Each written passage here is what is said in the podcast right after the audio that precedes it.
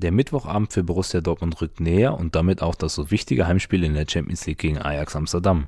Was am Tag vor dem Spiel Thema ist, mit wem wir unser großes Interview gesprochen haben und was es mit dem Hang zu Spitznamen bei Marco Rose auf sich hat, das erfahrt ihr bei BVB Kompakt.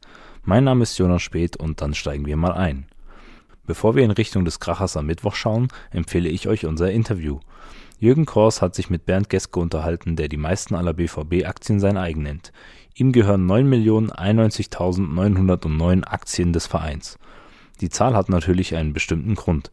Der Aktionär spricht über die 50 plus 1 Regelung und wieso der Club für ihn nicht ausschließlich ein Investment ist. Mehr dazu lest ihr auf unserer Homepage. Auch der Topscorer der Königsklasse Sebastian Aller hatte etwas zu erzählen, und zwar gegenüber der Kollegen des Kicker. Unter anderem verriet er, wie er aus dem Westfalenstadion mit seinem Team drei Punkte entführen will. Wichtig wird sein, taktisch den Dortmunder Paroli zu bieten und ihnen mit Kontern weh zu tun. Gleichzeitig stellte er sich aber auf eine andere Herangehensweise des Gegners ein und sagt zum Unterschied von vor zwei Wochen, wenn wir im Ballbesitz waren, waren sie nicht sehr aggressiv, dadurch hatten wir viele Freiräume und konnten unsere Chancen nutzen. Wir haben ihnen auch durch viel Tempo und Intensität das Leben schwer gemacht. Dies sei bei einem Heimspiel der Schwarz-Gelben aber ein anderes Unterfangen. Währenddessen spricht Fußball Deutschland über die vielen Spitznamen, die Cheftrainer Rose seinen Spielern verpasst hat. Selbst die Social-Media-Abteilung des Vereins sprang mit der Startaufstellung gegen Köln auf den Zug auf und twitterte die Anfangself mit den Kosenamen der Akteure. Co-Trainer René Maric korrigierte daraufhin unter dem Tweet und ergänzte Namen wie Reuser, Brandter, Thoma oder Wölfchen.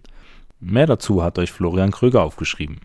Damit beschäftigt sich der Coach selbst öffentlich natürlich nicht. Er richtete freilich nach dem Duell gegen Köln den Blick schon Richtung Ajax. Seine Mannschaft spulte fast 120 Kilometer und damit ihren Saisonbestwert ab. Dirk Krampe analysiert in seinem Bericht auf unserer Website die Aussagen von Rose und was diese für die Spiele gegen Amsterdam und gegen Leipzig am Wochenende bedeuten. Bei allem, was mit dem Ball passierte, war Köln die bessere Mannschaft, blickte Rose selbstkritisch zurück. Darüber wird er sicher auch nochmal in der Pressekonferenz sprechen. Um 13 Uhr findet die obligatorische Fragerunde für die Journalisten statt. Für uns begleitet Jürgen Korst die PK. Unseren Ticker mit den wichtigsten Antworten findet ihr wie gewohnt auf unserer Internetseite. Am Abend um Viertel nach fünf findet dann das Abschlusstraining in Brakel statt. Von dort meldet sich Florian Kröger und hält euch auf dem Laufenden. Ihr habt Lust, noch mehr über euren Lieblingsverein zu erfahren? Dann schaut auf rohnachrichten.de vorbei.